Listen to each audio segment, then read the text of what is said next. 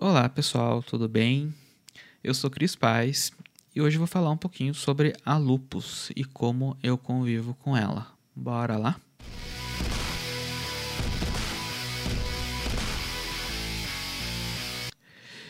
Então, pessoal, bora lá para mais um episódio aí.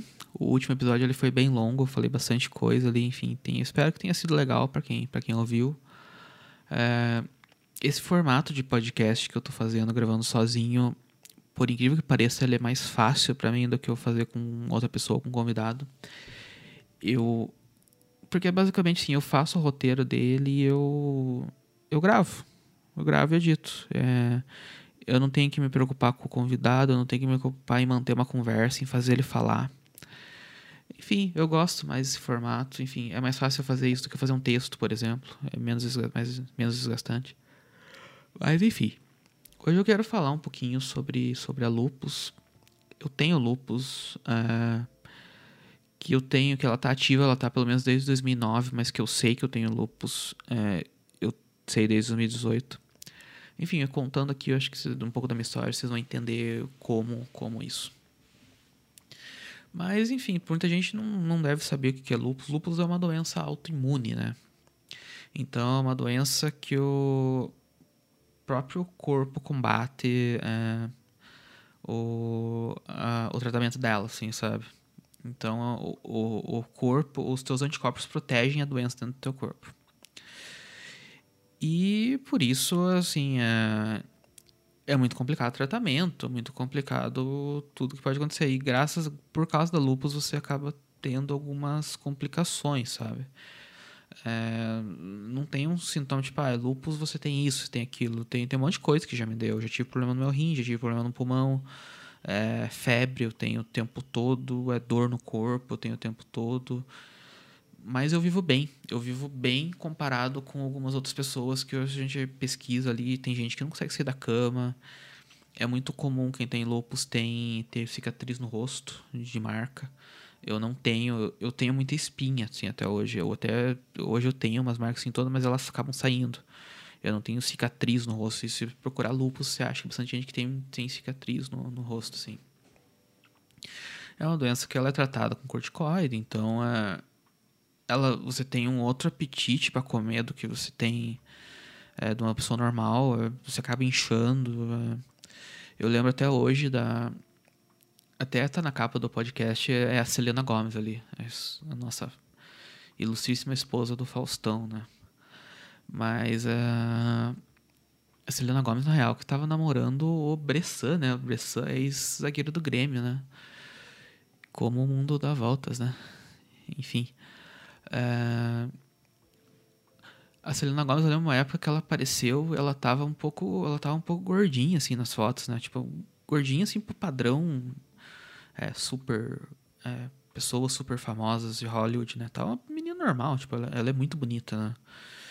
E ela tava, tipo, um pouquinho mais gordinha, assim, e eu lembro que ela deu uma sumida depois e começaram a falar que ela tava usando drogas, que ela tava viciada, tava em clínica de reabilitação.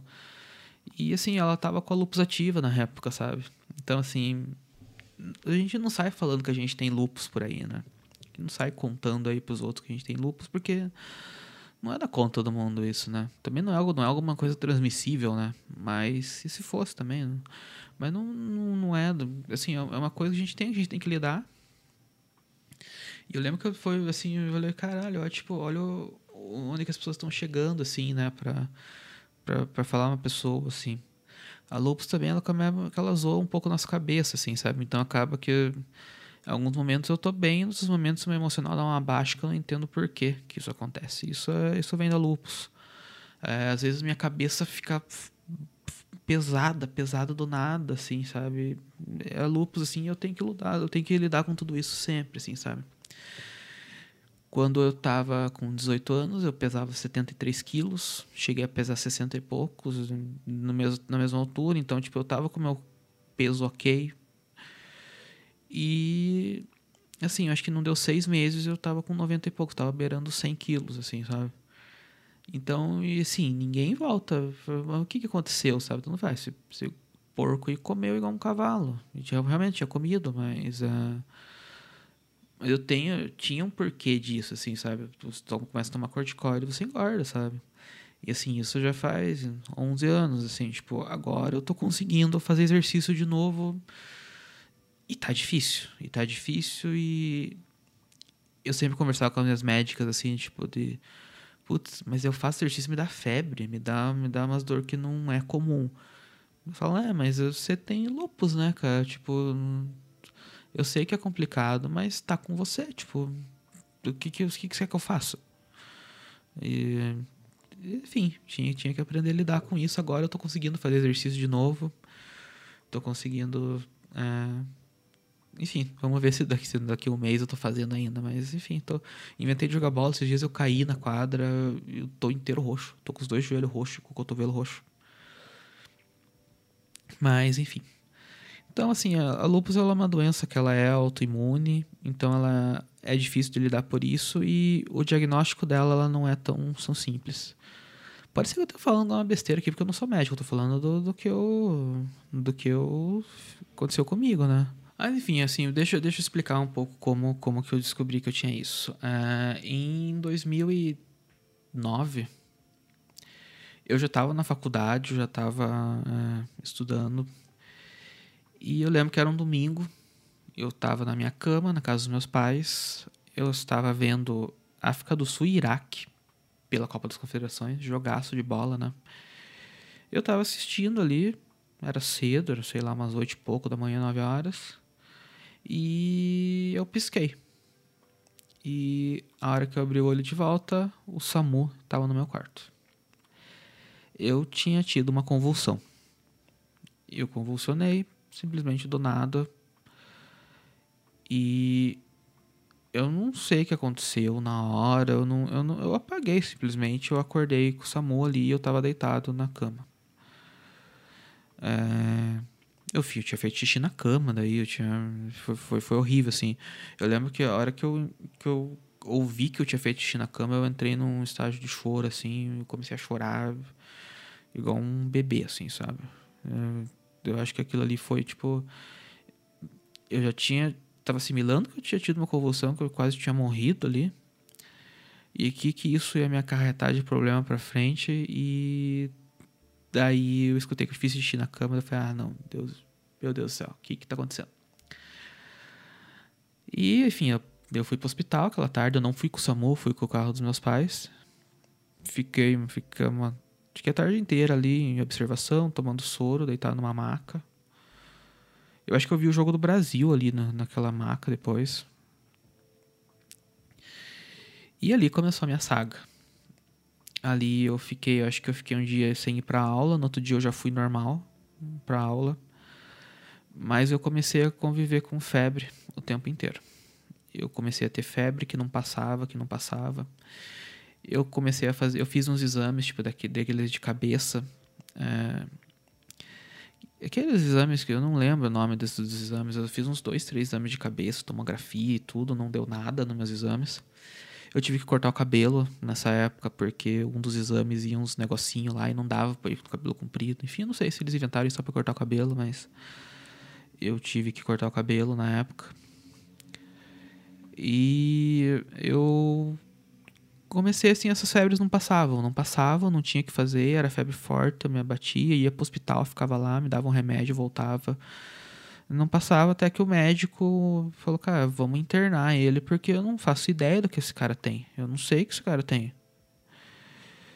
E eu fui internado, e ali na internação eu fiz todo tipo de exame possível que vocês possam imaginar. Eu fiz aquele da medula, que é eles colocam uma agulha na ponta da tua, tua cabeça ali, tiram um líquido. Aquilo ali é horrível porque a agulha não dói, mas eles falam se você se mexer, você fica tetraplégico. Então você fica com o cu na mão ali, você não se mexe.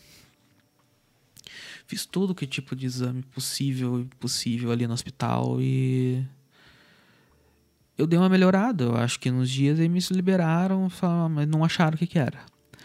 Acho que fiquei uns cinco dias em casa, voltei a ser internado. Voltei porque eu piorei e nada, nada melhorava, nada melhorava. Eu não vomitava, eu não, nada, nada melhorava assim. E na época o médico, ele ele estava desconfiado que era um negócio chamado doença de Still, que era uma doença autoimune. Ele falou: eu testei tudo e não deu nada, então só que eu não posso é, te tratar para doença de Still porque teus exames não deram nada. Tipo, o, um exame que eu tinha lá deu deu inconclusivo. Então, é, ele me deu a alta e mandou procurar um reumatologista. Eu fui procurar um reumatologista, que ele me ajudou muito na época, ele me ajudou bastante, mas ele não acreditava que era doença de Still. E por isso, sim, ele, ele fazia umas baterias de exames muito longas para cada sintoma que eu tinha, porque ele não acreditava que era doença de Still. Ele achava que podia ser outra coisa. E nessa eu, enfim, eu sarei, eu melhorei, ele me deu corticoide, eu melhorei e segui minha vida. Nessa que eu engordei muito. Só que assim, ficou tipo, ah, você tem doença de Still, mas eu não tinha, não tinha diagnóstico disso. Eu fiquei dois anos bem ali, fiquei dois anos convivendo bem.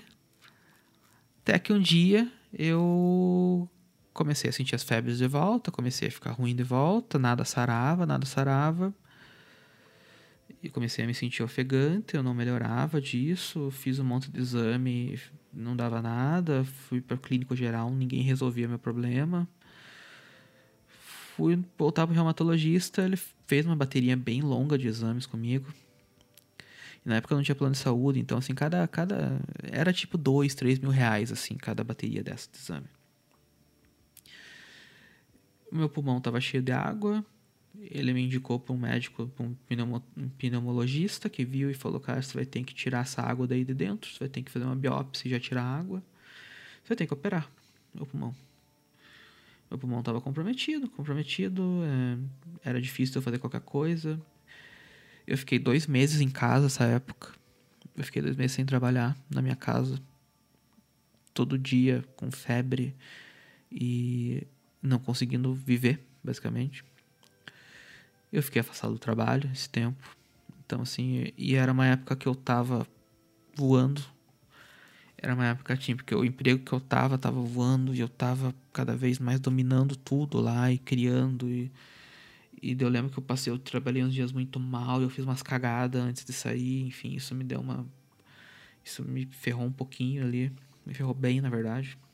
Porque da hora que eu voltei, tinha outras pessoas ali já com outros papéis, enfim, eu, eu perdi um pouco no meu posto ali, né? Mas eu fiquei dois meses afastado, fiz uma, uma operação no meu pulmão, que foi tirar o líquido, eu fiquei com um negócio chamado dreno no meu pulmão, que é uma mangueira, como se fosse uma mangueira de. tamanho de uma mangueira de gás, assim, que ela fica no teu pulmão até um negócio que é um lampiãozinho, que ele fica tirando líquido ali. E aquilo ali fica entre tuas costelas. Então aquilo ali mexe dentro de você. E aquilo ali dói. Dói, dói eu nunca senti dor tão forte na minha vida que a hora que aquilo ali bate na tua costela, é bater dentro do teu osso, né? Bater dentro de você aquilo ali, né? Foi os piores dias da minha vida aquilo ali. Aqueles dias que eu fiquei internado foi, foi os piores dias da minha vida. Eu acho que eu fiquei mais. Depois que eu saí do hospital, fiquei duas semanas em casa ainda, sem conseguir andar direito, sem conseguir dormir direito, porque eu não conseguia. Eu sentia dor em tudo.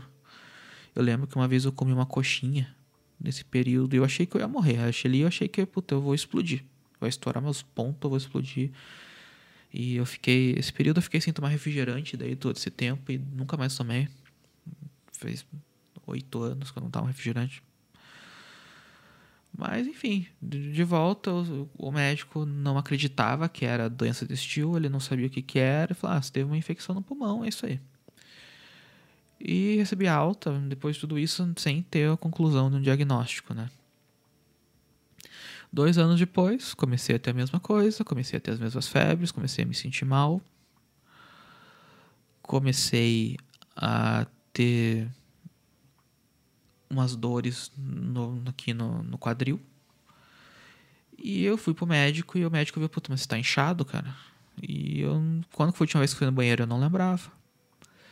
E eu não tava indo no banheiro, na verdade, eu não tava fazendo xixi quase nenhum. Eu comecei a tomar um monte de água para ver se aquilo ali piorou. Ali só não comecei a ir no banheiro. E ali comecei mais uma saga. Comecei mais uma saga.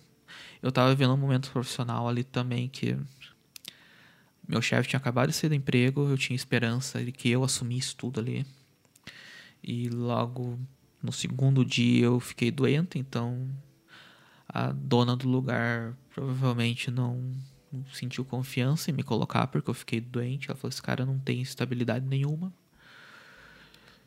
E fiquei, fiquei acho que mais um mês e pouco em casa e fazendo exame e, e fui internado porque eu não estava indo no banheiro. É, eu, o risco de eu perder meus rins era grande. O médico que estava me tratando, ele chegou a chamar meus pais para conversar e falar que não tinha muito o que fazer, que eu ia ter que perder, que eu ia ter que fazer tirar o rim e que eu ia ter que fazer hemodiálise o resto da minha vida. Eles chegaram a ter essa conversa com meus pais. E esse dia eu fiquei doidão. Eu fiquei doidão e eu não queria falar com ninguém. Expulsei todo mundo do quarto do hospital. Falei que não queria ver ninguém. Enfim. Depois uns amigos chegaram e me acalmaram lá. Eu sou grato por eles, por isso até hoje. Porque ali eu meio que tinha desistido da minha vida já. Eu tinha falado, cara, vai ser esse inferno minha vida inteira. Eu sempre vou ficar doente. É, eu não vou ter conseguido ter uma vida normal. Nunca mais. E eu tava. Eu tinha desistido de viver ali. Ali eu tinha desistido, eu tinha largado mão. E eu fui, não sei o que aconteceu, porque na quinta-feira eu melhorei, na sexta eu, dei, eu fui melhorando durante os dias e eu comecei a voltar a ir no banheiro. Comecei a voltar a fazer xixi. E daí falou, ah, o rim dele reagiu, tá funcionando, vamos, me deu alta. Comecei a tomar umas doses cavalar de diurético. Então, tipo assim, eu tomava 12 comprimidos, 16 comprimidos por dia de diurético. O que fazia que o que eu fizesse xixi demais, assim, começou devagar, começou devagar, uma hora começou a sair tudo. E eu tava tipo um mês e pouco sem ir no banheiro direito, eu tava tipo 20 quilos, mas gordo só de xixi que eu não tinha soltado, né? Era engraçado porque eu tinha, eu tinha, eu tenho uma cicatriz no meu lado da operação do pulmão e saía água da cicatriz às vezes assim, de tão inchado que eu tava, assim, tipo, é, e, e, o inchaço do, do xixi, assim, da, da água é, ela é dura, assim, ela não é tipo gordura, assim, tipo, ela é, ela é um negócio duro que fica aqui, coça, é horrível. E, assim, esses 20 quilos saíram em uma semana. Em uma semana do diurético, depois que funcionou, ele saiu tudo. Então, tipo assim, e daí eu fiquei ainda tomando tudo isso de remédio durante um bom tempo. Então, assim, era se eu tivesse que sair pra rua, porque uma hora eu tive que voltar e resolver tudo que eu tinha que resolver, né? Eu tinha contraído uma dívida muito grande com o hospital, que... Enfim, ali eu aprendi a negociar, eu aprendi a ver que eu... Ah, hospital, eu não tenho dinheiro. E aí? Vão fazer o quê? Vão me prender? E eu posso pagar isso. E, e daí você faz uns negócios, tipo, ah, você deve dois mil reais. Você pega, saca mil reais em nota de 10 e leva lá pro cara e fala, cara, eu só tenho isso. Você quer? Você quer me sujar meu nome? Enfim, fui negociando com essas, com essas coisas, assim, fui aprendendo a negociar. Mas, assim, era muito comum. Se eu saísse de casa resolver essas coisas, eu ia ter que ir no banheiro no caminho. Então, começava a mapear, tipo, ó, aqui tem o mercado perto. É, eu ia no banheiro, tipo, de 20 em 20 minutos. Então, eu tinha que saber, putz, aqui, aqui não tem nada. Aqui eu vou ter que entrar em algum lugar. Vou ter que entrar numa loja pra fazer xixi. Eu vou ter que pedir pra algum lugar. Eu vou ter que... Eu não fazia xixi na rua. Eu tinha... Eu, tenho nojo disso até hoje. Tipo, porra, é nojento você mijar na rua, né? Numa calçada. Mas daí às vezes eu, às vezes eu tinha que segurar, às vezes não tinha que fazer. É, é, é, foi, foi um período assim. Daí eu lembro que eu comecei a trabalhar na agência depois, né? Porque eu, eu saí do emprego que eu tava e fui trabalhar na agência. E daí tinha isso, tipo, às vezes eu tinha que sair para outro lugar, tipo, uma gravação, beleza, na gravação tem o banheiro de gravação. Eu ia lá.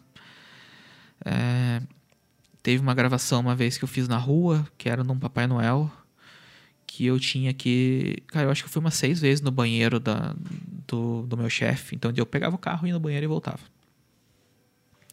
Eu fui fazendo isso durante um bom. Durante um bom tempo, assim. É, eu lembro que teve uma vez, até eu acho que meu chefe, minha esposa meu chefe não estava em casa, eu tive que ir no mercado. Eu fui no mercado e voltei. É, assim, isso, isso afetava a minha, minha vida profissional, até que, até que estabilizou tudo, comecei a tomar bem menos diurético. Hoje em dia eu não tomo diurético mais.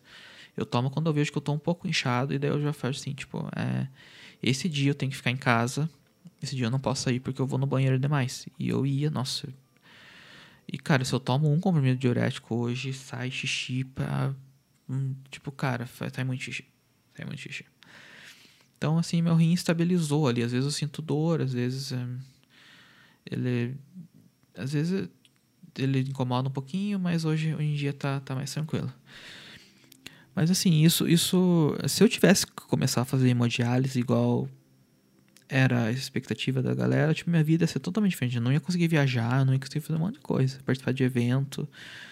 Eu não ia conseguir ter o ritmo de vida que eu tenho, assim, sabe? Então, por isso que eu falo, eu tenho que agradecer pelo, pelo estágio que eu tenho da, da lupus que não, não me atrapalhou. Mas nessa época eu nem sabia o que era lupus, porque meus exames não davam nada. Eu fazia biópsia, não dava nada, assim. A galera tirava, tirou um pedaço do meu rim para fazer uma biópsia e não deu nada. Eu convivi mais uns anos bem, assim, com alguns episódios de, da, de, de eu começar a ter algum tipo de atividade, de eu começar a ter um tipo de dor. Mas daí eu troquei de médica na época e minha médica falou assim, tipo, não tem muito que ficar investigando. Começou a ter sintoma, toma corticoide. Acabou. E eu comecei com isso. E daí eu, eu tinha alguns dias que eu tava ruim, eu melhorava na base do corticoide, sabe? Mas eu lembro, eu lembro o dia que eu fui assistir Rogue One do Star Wars, que eu tava com muita febre naquele dia, eu tava com muita febre mesmo. E daí eu cheguei em casa depois, tipo, eu fui ver pré-estreia, né? Eu cheguei em casa de madrugada, eu deixei, eu só abri a porta da minha casa e entrei. Deixei a chave para fora ali, a chave do meu carro junto. E graças a Deus ninguém viu aquilo ali, porque podia, cara, a pessoa podia ter me trancado para dentro e ter roubado meu carro. Mas enfim, eu tava com tanta febre que eu nem vi. É... Mas eu vivi uns anos ali bem até que em 2018 eu senti que meu rim não estava funcionando da mesma maneira, eu estava levando um ritmo de vida muito louco, porque eu estava foi bem a época que eu estava mais assim, o doido do, do trabalho, do empreendedorismo, assim, sabe? E eu era impulsivo, eu ia lá e fazia e resolvia, eu, eu era um doidão nessa época. E eu não descansava, não descansava nunca. Daí eu senti que meu rim tava parando de funcionar, eu senti que tava dando todos aqueles problemas.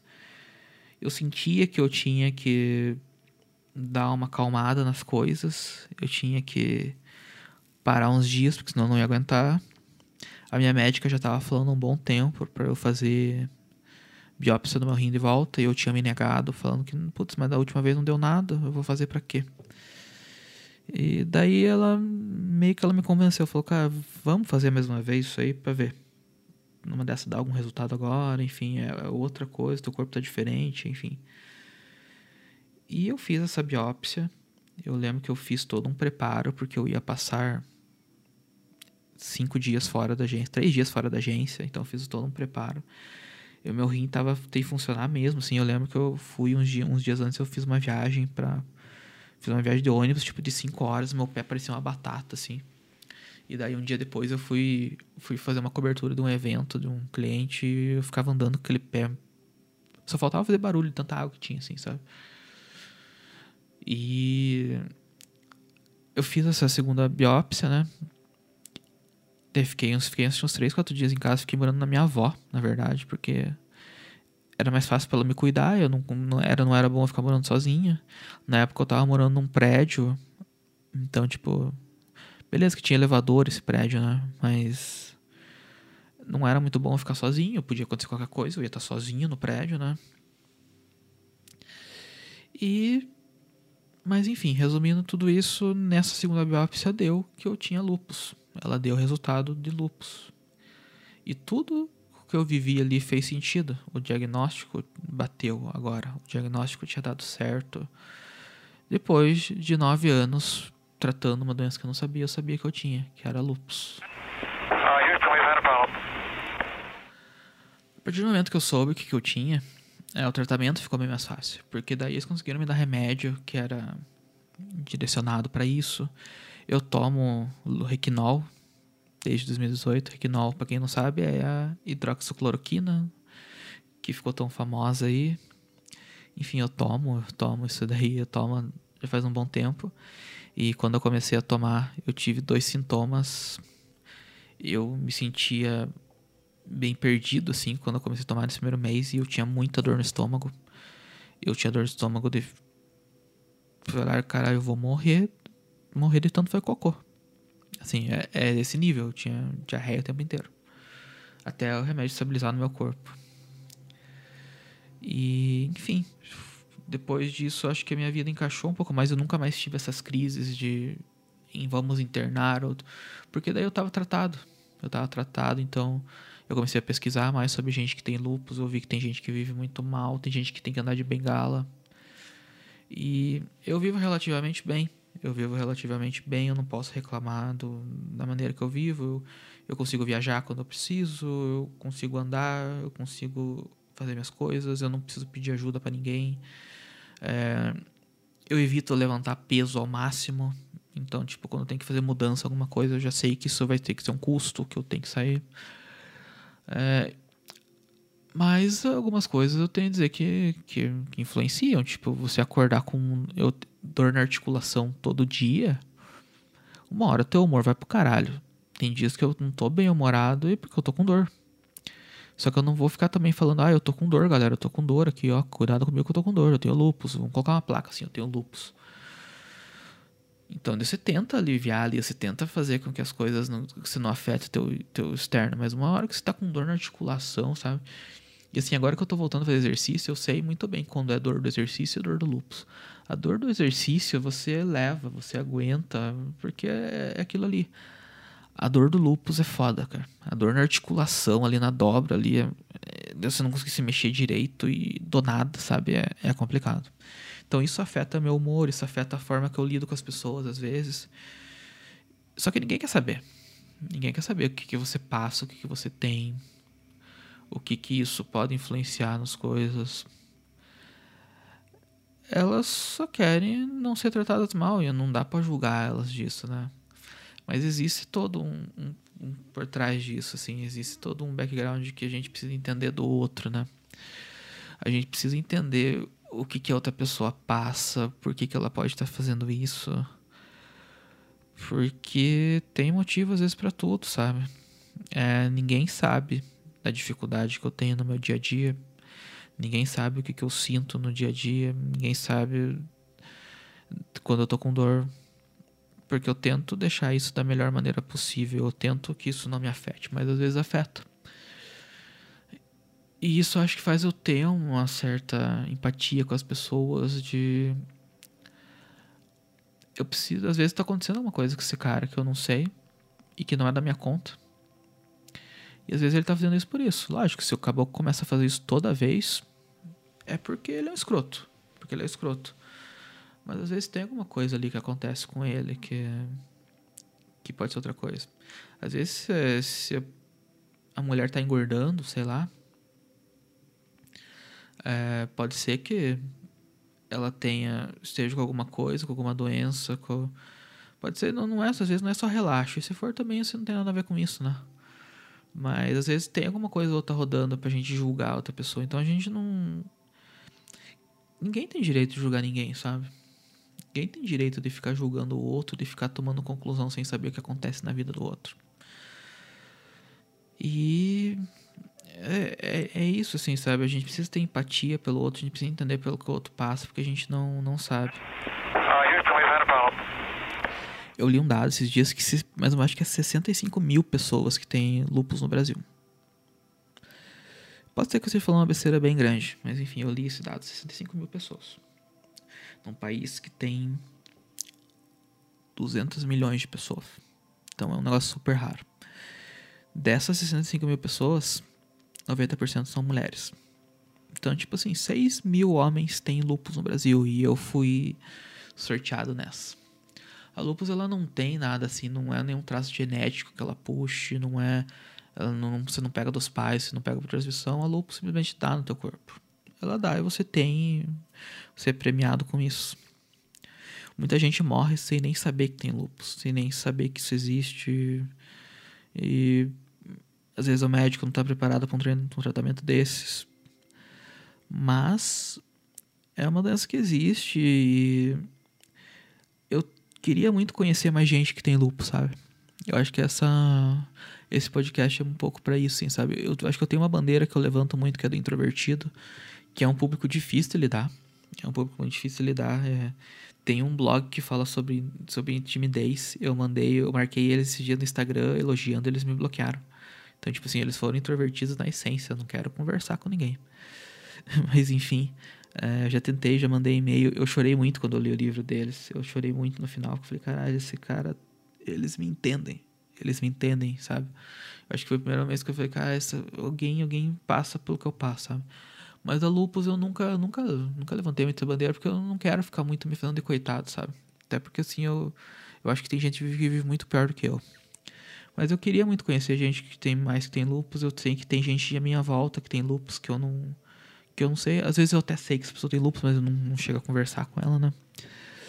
Mas enfim, galera, tipo, é, é um negócio que é complicado de viver. É um negócio assim que eu não. Eu jamais gostaria que ninguém tivesse assim, sabe? Jamais gostaria que isso não ativasse em ninguém. Porque isso, isso acontece também. Tipo, às vezes a pessoa tem e não, não tá ativa, ela não sabe que tá ativa, né? E de uma hora ela ativa. Eu pode ser que ela nunca ative em você. Eu não gostaria que ninguém tivesse ninguém, porque não é fácil viver, mas dá pra, dá pra viver, sabe? Eu tenho minhas dificuldades, eu tenho, como todo mundo tem, Pode ser que para mim seja um pouquinho mais difícil, porque conviver com dor todo dia, conviver com febre do nada não é fácil. Isso já me atrapalhou muito na minha vida, isso fez com que a minha carreira fosse bem mais difícil. Eu tive que fazer o dobro às vezes para conseguir ter o mesmo espaço por vários motivos, e daí eu ficava doente do nada e perdia tudo. E daí eu tinha que começar do zero. Comecei do zero algumas vezes por isso.